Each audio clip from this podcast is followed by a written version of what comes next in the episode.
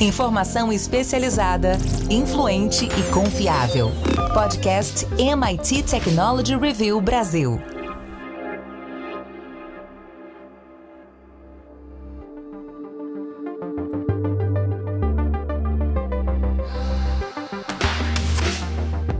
Olá, eu sou o Carlos Aros e esse é o podcast da MIT Technology Review Brasil. Comigo, Rafael Coimbra, nesta semana. E você sabe, esse podcast é um oferecimento do SAS. E nessa semana a gente vai falar sobre uma nova fase, uma nova era para a realidade aumentada, para a realidade virtual. A gente vive muita expectativa nesse tópico, né, sobre este tópico já há alguns anos. Muito hardware foi apresentado, muito software foi apresentado, algumas coisas transformavam a experiência em algo, no mínimo, estranho para o usuário, outras convertiam, sob o ponto de vista estético, o usuário em uma espécie de robô, né, um ciborgue ou coisa do gênero.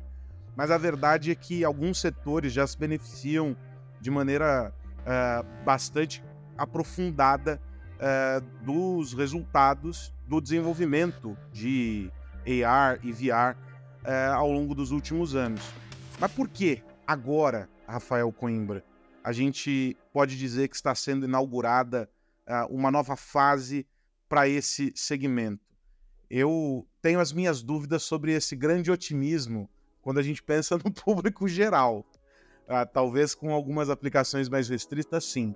Você concorda com essa tese e por quê? Tudo bem? Tudo bem, Aros. Olha, eu tenho mil. Eu sou quase que uma centopeia de pés atrás nessa nova fase do VR e do AR. Porque 10 anos atrás, mais ou menos, eu quebrei a cara. Eu fui um grande entusiasta.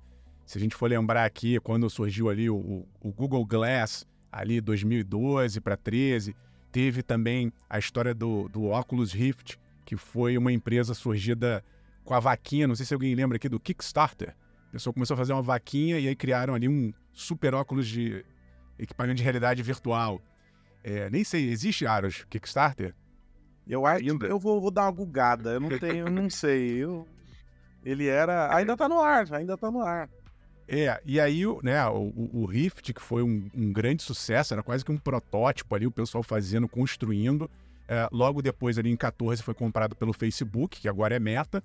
Mas esses dois dispositivos, eles marcaram muito aquele período da década do início da década passada. E ali teve uma euforia, todo mundo achando que a coisa finalmente iria engrenar, e a gente viu foi uma grande flopada. Né? A, a meta virou meta por conta do metaverso. O metaverso, por sua vez, está muito apoiado nesse conceito de realidade virtual e realidade aumentada. E aí depois a inteligência artificial, a gente falou o ano inteiro passado sobre isso, acabou dando uma engolida uh, nesse panorama mais macro que eu estou colocando aqui.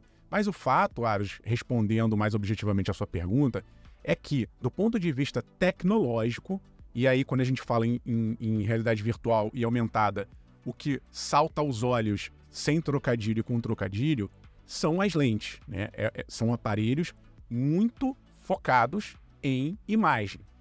E o que a gente tem hoje em termos de qualidade de imagem e de tecnologias para que a gente simule esse, essa combinação do mundo real com o digital é extremamente algo fantástico, porque hoje, se a gente for pegar o, o Vision Pro da Apple, que vai ser vendido agora, finalmente foi anunciado ano passado, mas agora há toda uma expectativa, porque a Apple entrou no circuito junto com outras grandes empresas de tecnologia. Esse aparelho, só para o pessoal ter uma ideia, a gente está falando ali de, põe aí um, um, um, dedo, né, uma polegada. Do tamanho de um dedo, você tem um, uma lente que simula uma tela super de super resolução, resolução 4K. Então imagina essa tela aí que você tem aí de 55, 60 polegadas na sua casa, se você tiver uma em 4K, imagina que você vai ter essa mesma resolução diante dos seus olhos. Isso só foi possível graças a uma evolução de componentes de tela. Sem querer aqui entrar na parte muito técnica, mas a gente está falando de micro OLEDs, né? Os OLEDs são as evoluções do LED. A gente está falando aqui de diodos orgânicos que quando passa ali uma eletricidade e aquilo ali ilumina, tem um controle muito preciso, porque cada diodo desse ele consegue ser ativado ou desativado. Isso faz com que, por exemplo, preto, quando a gente vê a, a, a cor no, nos nossos olhos, ele seja um preto bem real, diferentemente das tecnologias antigas que você tinha que retroiluminar e ficava ali um preto meio com banco, branco por trás, ficava uma coisa meio, meio cinzenta. Os micro LEDs conseguem levar essa mesma tecnologia que a gente vê nas telonas de TVs das nossas casas para diante dos nossos olhos. Então, aquele efeito que já era sensacional 10, 15 anos atrás, quando começou essa, essa ultra onda, hoje é absurdamente mais poderosa. Eu, obviamente, não tive oportunidade de testar o, o Vision Pro da Apple, porque ele ainda não foi, começou a ser vendido. Eu espero que alguém me ajude, porque eu não vou comprar um, é caríssimo, 3.500 dólares, mas eu tenho muita vontade de experimentar, porque mesmo ao longo desses últimos anos, os modelos que vieram a seguir, eles já eram sensacionais. É, a gente tem que lembrar, uma coisa que eu, que eu gosto sempre de destacar, é que parte do efeito da realidade virtual ou aumentada, ela é feita sim graças à tecnologia. Mas uma grande parte dessa mágica acontece dentro do nosso cérebro, feita pelo nosso cérebro. Pega a questão do cinema. Quando a gente está olhando para uma tela de cinema, né, os primeiros filmes, eles são nada mais que fotogramas que, passados durante uma velocidade x, simulam um movimento. Esse movimento ele, ele não existe, ele só existe dentro do nosso cérebro que cria essa ilusão. Por que eu estou dizendo isso? Porque, ok, é muito sensacional você ter uma tela de 4K nos seus olhos, mas eu já achava sensacional uma tela de resolução mediana diante dos olhos. O efeito já era sensacional porque, uma vez que você se sente imerso dentro desse mundo de realidade virtual aumentada, o seu cérebro ele meio que ignora é, é, é algumas especificidades técnicas. Ele fala, ok, eu já entendi que é, é uma mistura de, de, digital com real, tô topando, tô, tô curtindo, vamos nessa.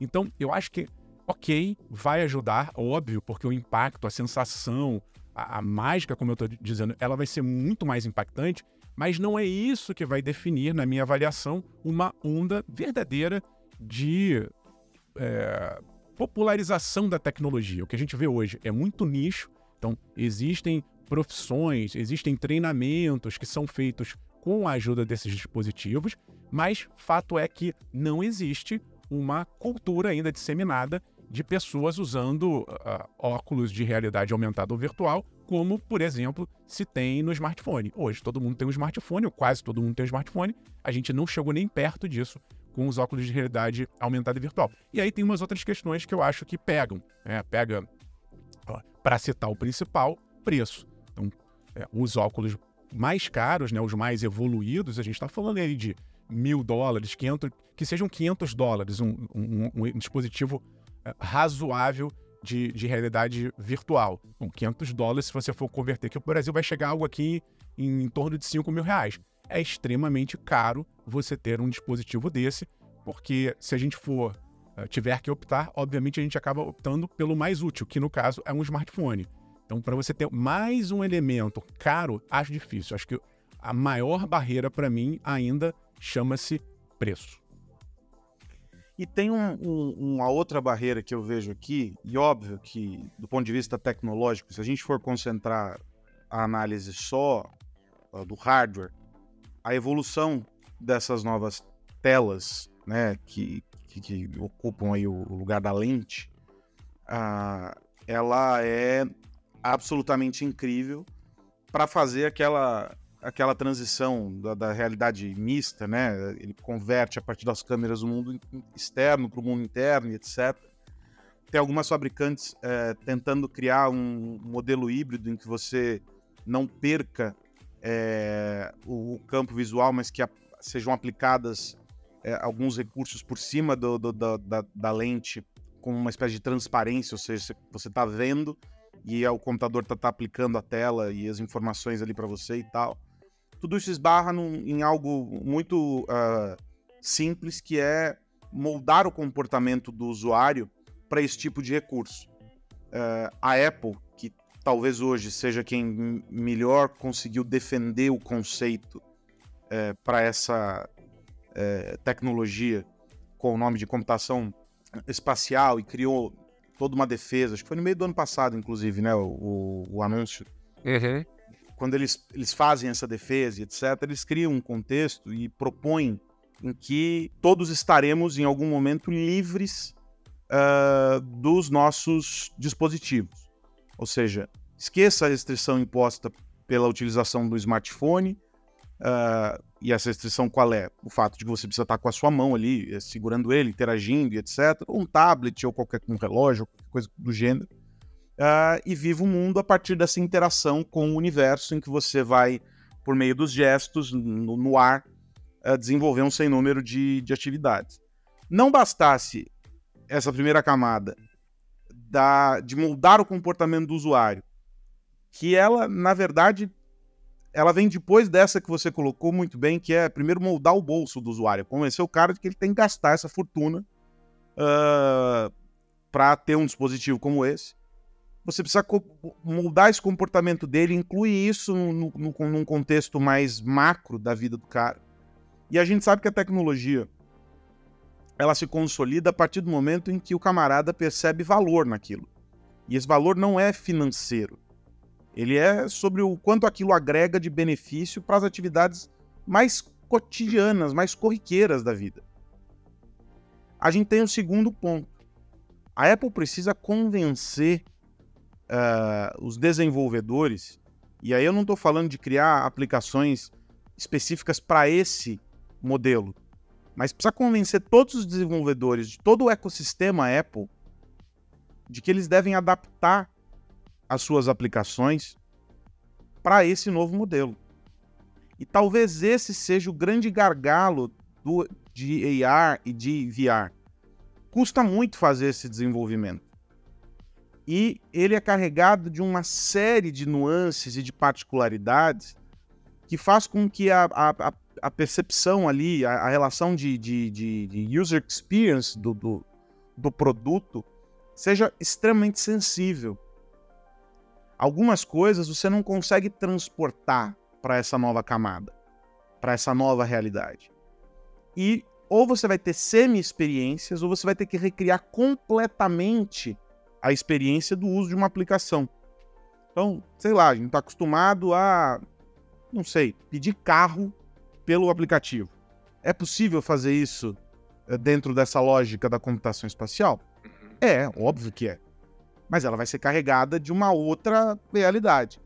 E a gente não precisa ir muito longe para entender isso. Há uma a, a, Amazon chama de skills, né? A Amazon não, não tem aplicativos. São as skills que são eh, carregadas dentro do, do universo da Alexa. A gente tem um sem número de empresas que ficaram absolutamente empolgadas quando a plataforma foi lançada, que surfaram no buzz daquele momento em que todo mundo tinha um smart speaker em casa. Nós chegamos a discutir aqui é, uhum. os números e mostramos como as pessoas estavam interagindo, até fazendo terapia com os aplicativos de voz. Nós temos episódios em que nós tratamos desse assunto aqui no, no, no podcast. O que, que aconteceu com o passar do tempo? várias dessas empresas perceberam que essa transição de um mundo em que eu preciso estar ali lendo e vou preenchendo as informações e tal, para o comando por voz, era muito difícil. Elas abortaram a missão. No começo tinha até banco com aplicação absolutamente é, tosca, vamos colocar assim, dentro do, do, do comando por voz. Eles voltaram duas casas. Então, para mim, Rafa, ainda o gargalo, por mais que a gente evolua do ponto de vista do hardware, ainda existe um gargalo importante como experiência, que é o do desenvolvimento, é de como converter e fazer com que essas várias, essas várias formas, esses vários modelos se encontrem lá na frente propondo uma experiência única. Uhum. Eu não, não duvido que a Apple vá conseguir uh, criar isso em algum momento. Mas hoje ainda essa não é uma experiência verdadeira do ponto de vista do usuário, uhum. de que todas essas experiências são iguais.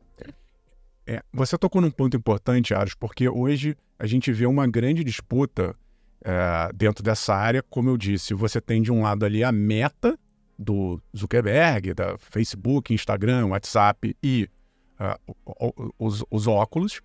E a ideia do Zuckerberg é basicamente transpor o mundo das redes sociais para um mundo do metaverso. Então, basicamente, ele está pegando uma web ali em 2D e querendo fazer uma web e redes sociais em 3D.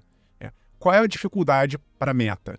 É você criar do zero, ou muito mais próximo do zero, um ecossistema que vai exigir muito mais, aí sim, dispositivos tecnológicos, computação, eh, uma série de, de, de, outras variáveis que vão entrar nessa conta. Mas a meta não tem, por exemplo, um ecossistema, uma integração hardware, software, como a Apple tem.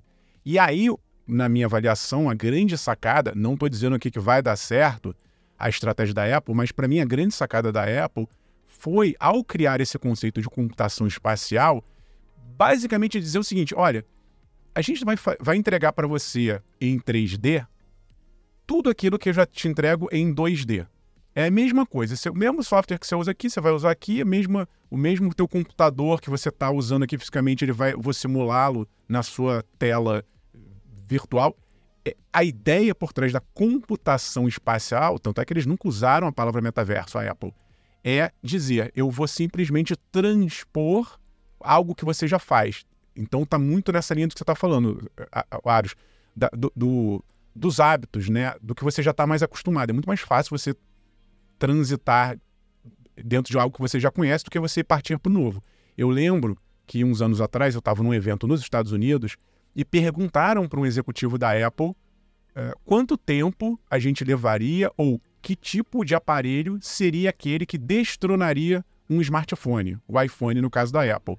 E aí ele deu uma resposta muito simples, que tem a ver com o que a gente está falando, que era o seguinte: olha, o equipamento que vai destronar o smartphone é aquele que fizer tudo que o smartphone faz hoje em dia. O que é muita coisa. A gente não se dá conta porque a gente usa o tempo inteiro, já faz parte das nossas vidas, mas é um equipamento que você navega na internet, faz transação financeira, se comunica, tem entretenimento, você trabalha. A sua vida passa pelo smartphone. Se você tiver algo que leve esse valor para outro lugar de maneira simples e que você possa usar todos esses recursos, aí você é o vencedor do jogo. Então, o que a Apple vai tentar fazer é algo muito parecido com isso. Mas, de novo, eu acho que ela leva essa vantagem porque ela já tem um ecossistema ali um pouco mais robusto, a experiência tenderá, na minha avaliação, ser mais fluida se comparada à da Meta, por conta desse ecossistema já pré-pronto, mas Ainda assim, a gente está falando de uma empresa que é reconhecida por ter equipamentos mais caros que os outros. Então, 3.500 dólares. A gente vai ter inicialmente as pessoas que são entusiastas, que querem realmente meter ali a mão na massa, que tem um dinheiro sobrando, mas para que isso é, vire algo popular, vai ter que chegar mais ou menos aí, estou falando num preço de um telefone. Então, se a gente fizer a comparação em dólar, eu estou falando aqui, o iPhone mais caro deve estar ali uns 1.100 dólares. Vamos arredondar aqui, o, Vision Pro, ele hoje é três vezes mais caro que o telefone mais caro da Apple. Então é um gasto absurdamente excessivo para o que ele entrega hoje, que é basicamente uma experiência de uau, que legal. Mas é isso, você não vai usar um Vision Pro o dia inteiro. E aí, só para complementar, é, ficou faltando aqui uma, uma. Aí sim, uma parte técnica importante, que na minha avaliação também faz toda a diferença, que chama-se bateria. Por mais que o micro OLED, por mais que o que está embarcado ali de tecnologia melhorou muito em termos de consumo, né? são, são elementos mais eficientes, ao mesmo tempo, quanto mais funções, como a gente conversou agora, forem inseridas nesse equipamento, mais ele tenderá a consumir energia. É para rodar, para processar não sei quantas câmeras, não sei quantas instruções simultâneas. Você estica uma tela aqui, faz um gesto ali. Isso tudo gasta-se muita energia. E pelo que a gente observa, não é possível ainda você ter uma. A gente não tem autonomia de bateria nem com celular. Imagina com um equipamento que vai exigir muito mais que um smartphone você uh, ter uma bateria que suporte, sei lá, a gente ficar algumas horas do dia trabalhando, interagindo, se divertindo com um Vision Pro ou, ou, ou um concorrente qualquer. Isso não é possível. O que a gente vê hoje, alguns modelos você tá plugado no cabo e eu não quero passar a minha vida tipo Matrix plugado no cabo, eu quero ter autonomia, eu quero andar sobretudo na realidade aumentada em que você combina o mundo físico com o digital, eu quero ter autonomia para, de repente, andar na rua. Como hoje eu trabalho, faço às vezes uma reunião uh, andando na rua com fone, eu quero ter essa possibilidade de fazer essa mesma reunião andando na rua, enxergando, para não tropeçar o que está na minha frente, e vendo as pessoas que estão comigo nessa reunião dentro de um, de, de um, de um aparelho de realidade aumentada. Isso hoje não é possível. E mesmo quando você tem os dispositivos com bateria, essas baterias duram uma, duas horas no máximo, o que é muito pouco ainda se a gente tem essa pretensão, como eu falei, de transpor o mundo do smartphone para o mundo da realidade aumentada e virtual. Momento Data Insights, apresentado por Intersystems. Olá, seja muito bem-vindo. Esse é o momento Data Insights aqui na MIT Technology Review Brasil, uma parceria com a Intersystems. E nessa nossa jornada aqui, a gente vai começar falando sobre Open Health. Vamos falar sobre a interseção entre a tecnologia e a saúde para criar uma experiência melhor para o paciente, para que o cuidado eh, seja cada vez mais focado, mais centrado no paciente. E, evidentemente, a gente está falando de tecnologias digitais que dão suporte ao trabalho que é desempenhado não só pelos médicos, mas pelos profissionais da saúde de maneira geral a gente está falando dos hospitais, a gente está falando do laboratório, a gente está falando da indústria como um todo. Os dados sendo utilizados para um olhar mais profundo sobre o paciente. E aí a gente vai discutir alguns assuntos relacionados a, a esse grande tópico Open Health aqui no Momento Data Insights. Eu já quero convidar uh, os meus companheiros dessa jornada o João Alvarenga, que é diretor executivo de TI Digital do grupo Fleury, e o Marcos Simão, que é Sales Manager da Intersystems Brasil na área de Data Platform. Quero cumprimentá-los. João, muito obrigado por estar aqui. Marcos, também, muito obrigado por estar aqui. Uh, e eu quero começar, uh, como diria Jack, vamos por partes. Vamos começar apresentando esse grande conceito de Open Health uh, e tentando entender o que, que a gente tem uh, como desafios que o setor agora começa a superar a partir uh, de soluções e de ferramentas e de tecnologias como as que a InterSystem oferece, uh, e isso tudo começa a abrir um, um novo mar de possibilidades. E aí eu começo por você, Marcos, essa visão mais geral. Como é que a InterSystems tem colocado a mão na massa para ajudar o setor da saúde a trabalhar cada vez mais focado, com um olhar cada vez mais customizado sobre a experiência do paciente. É, primeiramente, obrigado, Carlos, obrigado, João, pela, pela oportunidade aqui de estar com, com vocês. Ah, bem, a Intersys é uma empresa focada no mercado de saúde há muitos e muitos anos, né? É uma empresa multimercado, multiplataforma, nós temos aí atuado em todos os mercados, mas com um DNA muito forte de saúde. E ultimamente nós temos nos deparado com muito projeto de data, data lake, data fabric, data. E o que, que nós temos trazido como, como, como diferencial para esses projetos? Né? Primeiro que nossos clientes todos, é, na grande maioria, usam nosso, nossa ferramental para desenvolver ou para é, base de seus, seus é, sistemas e aplicativos.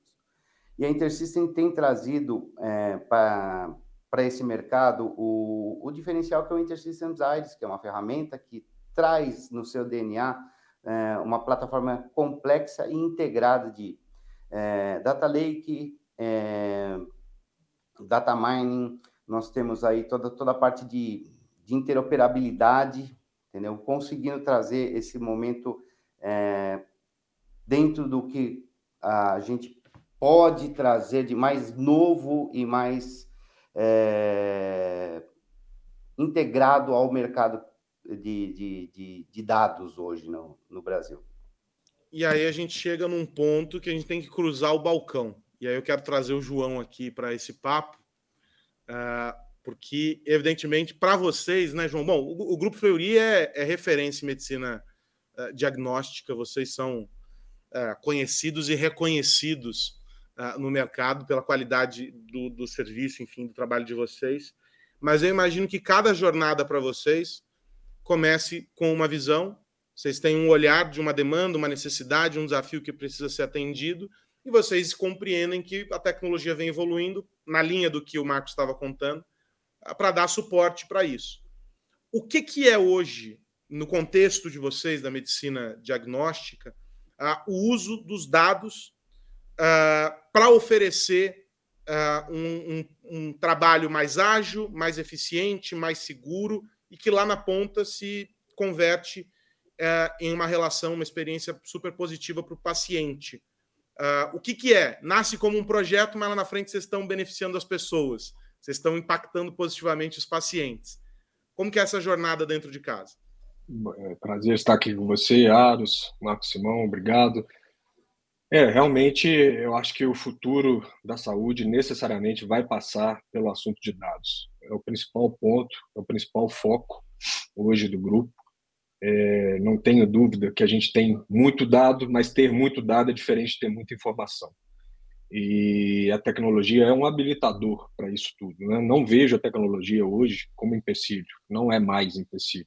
Poderia ter uma época que sim, mas hoje ela é um habilitador, Hoje, essa questão de conseguir aglutinar esses dados e gerar informação não é um problema tecnológico. A gente já tem aí barramentos, base de dados, data warehouse, data lakes, é, modelos preditivos, modelos analíticos e até mesmo agora com a chegada da inteligência artificial que vai popularizar ainda mais essa questão do uso dos dados para termos no final do dia informação. É, temos desafios, né? não ter prontuário eletrônico. Né? O Brasil é um país continente, tem, tem locais que a gente não tem nem ainda a informatização. Então, a gente nem tem o prontuário eletrônico do paciente. É, desafios de diversos tipos de prontuários eletrônicos, é, desafios de dados desestruturados. Isso aí é realmente a tecnologia vem ajudando cada vez mais a estruturar os dados não estruturados. Isso é muito importante. Dados não conectados, é um outro desafio. É, a não cooperação entre os players de saúde no compartilhamento desses dados e a própria conscientização do paciente de que o dado é dele e de exigir, de exigir isso do, do, do, do prestador de serviço, seja SUS, seja iniciativa privada. Então, eu acho que resolvendo esses desafios macros, né, que eu citei, tendo a união entre todos esses players, a lei ajudando, uma parceria público-privada com o SUS e com toda a iniciativa privada, é, os players de saúde dando as mãos, os pacientes sabendo da importância desse dado para a saúde dele, a gente vai chegar num ponto que eu acho muito interessante, que é começar a falar primeiro da conscientização do paciente, da importância disso, desse dado para ele, para a gente chegar num tratamento personalizado. É o que a gente fala na medicina de medicina personalizada. É o tratamento certo, na hora certa, para o paciente certo. E só os dados, só o histórico, só a hereditariedade desse, desse paciente, que é muito importante nos exames diagnósticos e, e também no diagnóstico, é que vai trazer maior insights, mais insumos para o médico. Né? Acho que a grande questão é essa: trazer mais insumos, não é simplesmente mais um laudo preto no branco com aquele exame, mas é um laudo preto no branco com aquele exame, com todas as correlações que aquele exame que acabou de ser feito é, necessita. Então, a gente pode ter uma correlação direta entre outros exames com o resultado daquele. A gente pode trazer exames já feitos para aquele paciente seis meses atrás, um ano atrás, dois anos atrás, exames de imagem que já foram feitos para ser mais assertivo. E aí bate também com a redução do custo de saúde, a maior conscientização de fazer realmente aquele exame que precisa, evitar desperdício, é, problemas de fraude que existem hoje. Eu acho que tudo isso, toda essa solução, passam por dados, passa por blockchain, passa por interoperabilidade e acredito que é a grande bola da vez na área de saúde agora. Mas os ganhos são para toda a cadeia, para todo prestador de serviço, operadora e principalmente para o paciente no final do dia. A grande ideia é que ele comece o tratamento de forma prematura, né? não demore três meses, quatro meses, cinco meses. Né? A experiência é muito ruim do cliente de saúde hoje. Né? É muito ruim a experiência, tem muitos gaps tem muitas falhas, tem muitas ilhas. Então, é, começando esse tratamento, aproveitando todos esses dados, começando esse, esse tratamento de uma maneira mais precoce, mais rápida, é, sem necessidade de fazer exames e procedimentos desnecessários, cruzando dados com a área farmacêutica, com a área de drogas, é, tendo cases de casos semelhantes ao dele no mundo, uma base de dados que possa ser comparada. Isso faz com que, no final do dia, é, o tratamento seja muito mais assertivo, prematuro e com maiores chances de sucesso para o paciente. Então, você vê que é interessante, né? Falando só de dados, da informação, de modelos, de analíticos, de IA, olha, olha o tanto de coisa que a gente pode melhorar como experiência para o cliente e também para os prestadores, operadores, enfim, diversos stakeholders da área de saúde que sofrem muito hoje com os custos da área médica no mundo. Isso não é só no Brasil, isso é no mundo. E olha só, é um mundo de coisas e a gente vai, ao longo das próximas semanas, mergulhar cada vez mais nesse universo. O Marcos e o João trouxeram aqui alguns pontos importantes e a gente vai mais detidamente tratar de cada um deles, olhando como o uso correto dos dados beneficia uh, a saúde, beneficia a relação médico-paciente uh, e faz com que a gente alcance esse estado de coisas em que a medicina se torna cada vez mais personalizada, como o João descrevia aqui para nós. Eu agradeço os dois, mas já faço o convite para você que está nos acompanhando para ficar ligado, porque na semana que vem a gente continua esse papo aqui, o nosso momento Data Insights, essa parceria da MIT Technology Review Brasil com a InterSystems. Comigo nessa jornada aqui, o João Alvarenga, do Grupo Fleury, e o Marcos Simão, da InterSystems. Senhores, estaremos juntos na próxima semana. Um abraço.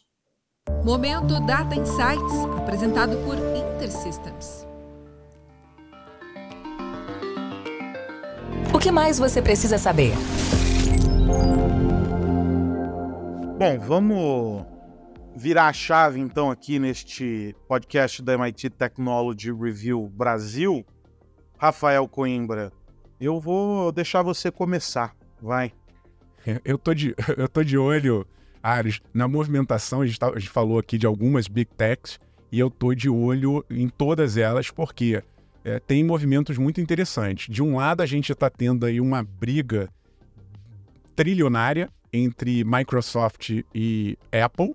É, a Apple é a empresa mais valiosa do mundo e está ali na casa dos 3 trilhões de dólares. Eu não quero dar números precisos porque isso tudo está mudando e no momento que você estiver ouvindo, a gente já vai ter mudado. Mas fato é que uh, ao longo dessa semana que se passou, a Microsoft, por alguns momentos ali no dia, ela ultrapassou a Apple como a mais valiosa. Depois as ações caíram, não sei como é que vai estar agora nesse momento que você está ouvindo o podcast, mas tem uma briga ali muito interessante que tem relação com o que a gente acabou de conversar. Então, se a Apple conseguir realmente fazer um bom trabalho com o, o Vision Pro, talvez ela se mantenha na liderança, ela, ou se esse ano há uma grande expectativa da, da Apple também lançar alguma coisa ligada à, inteligência artificial, coisa que ela ainda não fez com muita robustez, a Apple vai se manter de líder. Mas a gente está vendo que a Microsoft está com sangue nos olhos, investiu muito na OpenAI, a criadora do ChatGPT, está vindo aí com tudo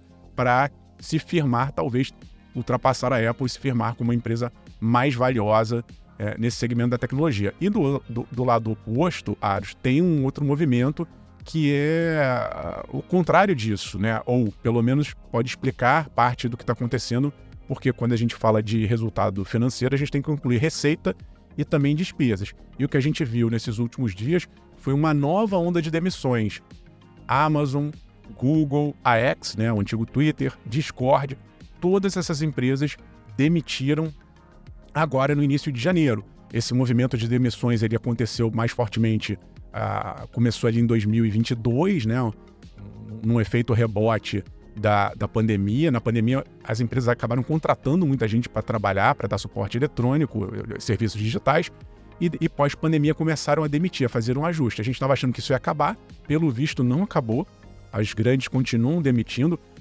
Curiosamente, a, a Microsoft e a Apple, que fizeram cortes ano passado, não fizeram ainda em 2024. Tudo bem, está só no início do, do ano, mas talvez é, esses ajustes dessas duas grandes tenham sido suficientes para colocar as contas no, no, nos eixos e fazer com que essas empresas estejam numa situação eh, melhor, inclusive, diante das outras. Mas eu estou aqui de olho porque é, as big techs ficam cada vez mais big e ao custo, muitas vezes, de demissões em massa. A gente sabe que isso é muito ruim né, para a comunidade da, tecnológica. Por outro lado, eu sempre lembro que nessas horas existe uma grande oportunidade de pegar pessoas talentosas que foram demitidas e, dentro de um ambiente de inovação, usar esses talentos para que a gente crie novas empresas. Né? Cada vez mais é importante que pequenas e médias incomodem os grandões. Do ponto de vista de inovação para o mercado, isso é muito saudável. Então, eu espero que essas pessoas que foram demitidas elas criem novas startups que incomodem os antigos patrões. E, e, é interessante essa história das demissões, né? Porque só o Google confirmou, o New York Times e o, e o Verge publicaram é, com a confirmação de executivos do Google, foram mil uh, funcionários mais ou menos nessa leva agora dessa última semana. É, a gente está falando de uma empresa que tem mais de 180. A, a Alphabet, né, a Alphabet de maneira geral, tem 180, mais de 180 mil funcionários no mundo todo. Não é uma operação pequena, vamos, vamos dimensionar, é o que você está dizendo. Mas ao mesmo tempo, uh, toda a indústria, a Amazon fez demissões, enfim, você citou um monte de gente, mas o grande ponto que alguns analistas têm colocado é sobre o quanto pesa a avaliação de investidores sobre a performance das empresas. E aí tem um ponto interessante. É, muitos dos analistas é, têm colocado na equação um ponto de interrogação, que é o seguinte: será que efetivamente essas empresas que estão demitindo vão conseguir se tornar mais sexys na visão dos investidores uh, por causa dessas demissões? Será que só isso equaciona a conta? Por exemplo, algumas das empresas que fizeram demissões cortaram também em áreas uh, de pesquisa e desenvolvimento uh, ligadas, por exemplo, no caso da, da Meta um tempo atrás, inteligência artificial. O Google agora cortou do time de engenharia também uma área ligada à inteligência artificial. Será que isso não, no fim do dia, não reduz a capacidade dessas empresas de desenvolverem e entregarem soluções e respostas para demandas que estão surgindo? Será que esses cortes, na verdade, uh, não resolvem uma questão pontual agora, mas geram um impacto lá na frente? Esse é um debate interessante que tem surgido a partir desses, desses cortes que surgiram aí. Nós estamos é, vivendo a primeira quinzena é, do ano e a gente já tem um número expressivo de demissões acontecendo em toda a indústria. A Amazon, por exemplo, cortou, inclusive, em, em, em empresas é, que estão ligadas a ela, com operações já bastante enxutas, em segmentos que estão crescendo e com resultado, ou seja, não é necessariamente um movimento é, quando a gente olha no todo, é, que parece ser calculado é, com essa relação. E aí o que os analistas têm questionado é isso. Será que no fim essas demissões não podem, de alguma maneira, é, simplesmente para entregar um número mágico, gerar um problema lá na frente? Não sei. É uma leitura interessante. No caso do Google, é, é acho que não chega nem a meio por cento da força de trabalho todas, essas, todas essas demissões. Mas são mil pessoas em áreas estratégicas, a gente não, não sabe quem são e, e, aquela coisa toda, se vai ter recontratação, se não vai. Então é uma leitura um tanto quanto uh, curiosa e é um tema para a gente acompanhar e monitorar ao longo das próximas semanas aqui uh, na TR. Ô Rafa, tô de olho na CES, porque é... primeiro eu preciso dizer que esses eventos todos eles têm se tornado um tanto quanto esvaziados, é preciso que a gente faça essa observação.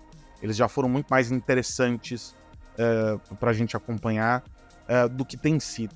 Mas alguns conceitos interessantes são apresentados. Uh, no caso da mobilidade, tem um olhar importante para algumas fabricantes de carros que estão projetando o futuro por meio do chamado eVTOL, né, que são os, os, veículos de pousos e decolagens verticais e veículos elétricos, sobretudo, né, o eVTOL esses uh, devem ser a próxima geração de veículos que a gente vai começar a acompanhar a partir já do ano que vem. A perspectiva de que a partir de 2025 alguns veículos já comecem a ser é, colocados no mercado. A Embraer, por exemplo, aqui brasileira, tinha essa perspectiva entre 25 e 30. E a, a Hyundai faz a aposta dela também para, a partir de 2028, iniciar a produção do chamado SA2, que é um novo conceito uh, de modelo elétrico aí de, de, de, de, carro ou veículo, vamos colocar veículo, não é necessariamente um carro, mas uh, para fazer táxi aéreo urbano, capacidade para até uh, quatro passageiros e funcionar é, para atender a demanda dessas empresas de táxi aéreo como um complemento, não um substituto ao helicóptero e a essas aeronaves pequenas.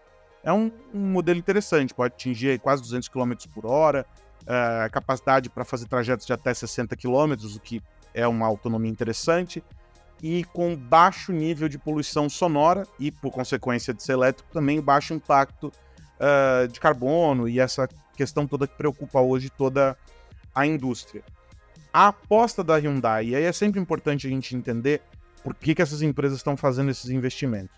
É a aposta da Hyundai, é a aposta uh, da Embraer, a gente tem algumas outras fabricantes europeias olhando para isso, mas sobretudo as asiáticas olhando para isso com bastante interesse.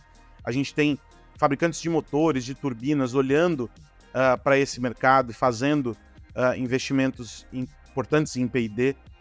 É de que esses carros vão ocupar uma alternativa importante no mercado, vão passar a tornar mais acessível o táxi aéreo, ou seja, uma expansão do eVTOL como alternativa para carros de aplicativo, ou seja, as pessoas não vão comprar carros, uh, a indústria muda a orientação dela, elas passam a usar mais, as pessoas passam a usar mais os carros compartilhados e esses veículos entram como um adicional. E aí, de novo, esbarra naquela questão da, da acessibilidade, do quanto isso vai impactar o mercado e as pessoas vão poder acessar. Mas é interessante a gente observar esse movimento. É, ainda há um ponto aqui que é muito sensível nesse caso. Uh, todas as fabricantes elas saem pela tangente quando esse assunto surge, a Hyundai uh, não é diferente, que é o seguinte: a regulação para esse setor. Porque se não é muito bem um carro, mas também não é muito bem um helicóptero, fica no meio do caminho, o eVTOL precisa ser colocado dentro de um ponto de vista regulatório, porque a gente sabe que o espaço aéreo, e a gente acompanha essa discussão no caso das, de empresas como a SpaceX e outras, é, que, que, que, gozam de um, de, um, de um movimento, de um momento estranho do mercado para explorar uh, uh, o espaço, já há uma discussão sobre elas, sobre como regular e fazer com que esse setor uh, se enquadre dentro de regras específicas. A SpaceX, por exemplo, faz contratos com a NASA e aí ela opera com a NASA e aí está tudo bem porque a NASA que está gerenciando isso. Mas e no caso dessas empresas que vão operar o, o, eVTOL? E se eu quiser ter um eVTOL e eu vou passar a usá-lo uh, para o meu deslocamento? Que regras vão reger esse, esse universo, esse mercado? Tudo isso é urgente, mas as empresas elas acabam saindo pela tangente. Não sei se o regulador ainda olha, Rafa, e diz assim: ah, isso aí está muito distante, isso é coisa de filme de ficção científica. Mas não é, porque a Embraer já fez testes com o dela, tem coisas rolando. Então, o regulador deveria estar um pouco mais atento, porque pode ser que a gente olhe para o céu e pergunte: é o super-homem? É um avião? O que é? Não, é um eVTOL. E aí já vai ser tarde demais para regular essa questão. É, é interessante, Aros, que você está falando da CS e os carros, né? É, é a feira mais antiga do mundo de eletrônicos, é do século passado. E os carros não eram tão populares na feira. Eles começaram de uns anos para cá, fazer muito sucesso. É claro que a gente tem ali muito carro conceito, tem uns carros bem futurísticos que você fala assim, ah, isso aí não vai, não vai nunca vingar, é mais para fazer um show. Mas sim, tem muita aposta ali, tem muito conceito e muita tecnologia que tá para sair, né? Você está destacando aí os eVTOLs, eu incluiria aí na, na CS desse ano muita inteligência artificial, tem várias aplicações que já começam a ser plugadas nos carros, e sim, é, é, os, os eVTOLs eles não já foram, já passaram dessa fase de conceito. Eles realmente estão recebendo investimentos fortíssimos das maiores empresas do mundo, não só de transporte aéreo, mas de outros transportes também. E eu acredito que é uma questão de tempo. A gente está muito, muito, muito perto de ter eVTOL rodando por aí. Rafa, eu quero cumprimentá-lo, cumprimentar quem nos ouve e dizer que na semana que vem tem mais podcast da MIT Technology Review Brasil. Um abração. Um abração, Aros, e já que você tocou nesse ponto dos eVTOLs, eu recomendo quem se interessar pelo assunto, a gente está com uma edição uh, novíssima chamada What, Why and Next, que a gente aborda alguns tópicos que são as nossas apostas, a gente faz alguns estudos, e um deles são os veículos elétricos, aéreos, não, não necessariamente os eVTOLs, eles entram nesse bojo, mas outros veículos elétricos também são analisados nessa edição exclusiva para assinante. E se você se interessou também pela CES, tem um vídeo lá que eu gravei com alguns outros destaques dessa feira de eletrônicos que dá o pontapé inicial das tendências do ano, nesse caso 2024. Até semana que vem. Quero agradecer também ao SAS, que é nosso parceiro e apresenta o podcast da MIT Technology Review Brasil. Recomendar que você que ainda não está com a gente dentro desse ecossistema gigante do qual este podcast faz parte, que você assine a MIT Technology Review Brasil, mittechreview.com.br assine, e aí você vai ter acesso a essas edições é, que a gente publica, como o What, Why and Next, que o Rafa menciona, vai ter acesso à revista física, né, impressa para receber na tua casa, e há um sem número de conteúdos especiais produzidos para você consumir dentro do nosso ecossistema faço esse convite para você e que você também fique ligado neste podcast. Na semana que vem tem mais. Um grande abraço. Tchau, tchau. Você ouviu o podcast MIT Technology Review Brasil, apresentado por Tech Institute.